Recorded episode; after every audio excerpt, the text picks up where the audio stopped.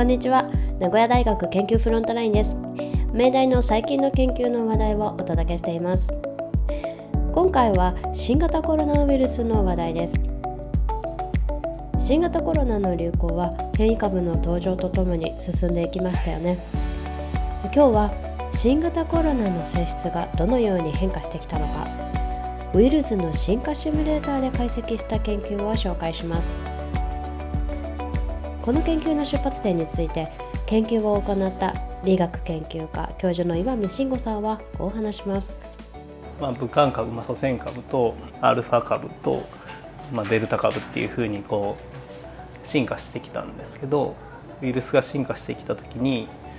まあ、どういうふうにウイルスの排出が変化するかっていうのをこう、まあ、調べてみると当初の株からアルファ株に進化した時には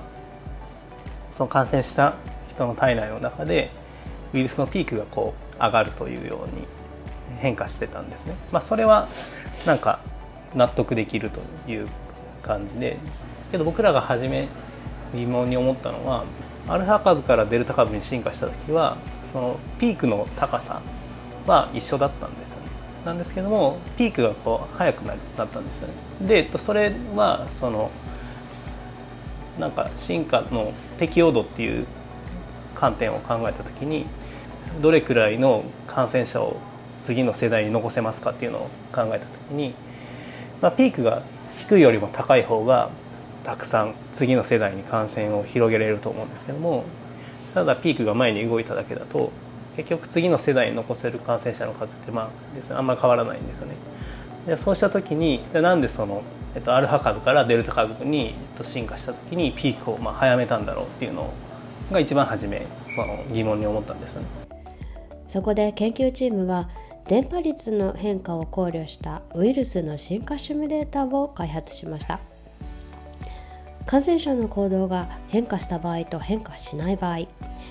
ウイルスの潜伏期間が長い場合と短い場合などさまざまなシナリオで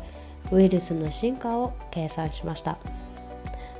その結果ある程度多くの感染者に症状がある場合体内のウイルス量のピークが早まることが分かりました、まあ、感染症が流行するとこの人の行動がこう変化するじゃないですか、まあ、例えばステイアットホームとか、まあ、症状が出たら外に出ない。じゃそうした時にじゃあウイルス的にはどうすればいいのかっていうのを考えるとまあ、症状が出るよりも早くこうウイルスのピークを持ってくれば症状が出る前にこう移せるじゃないですか。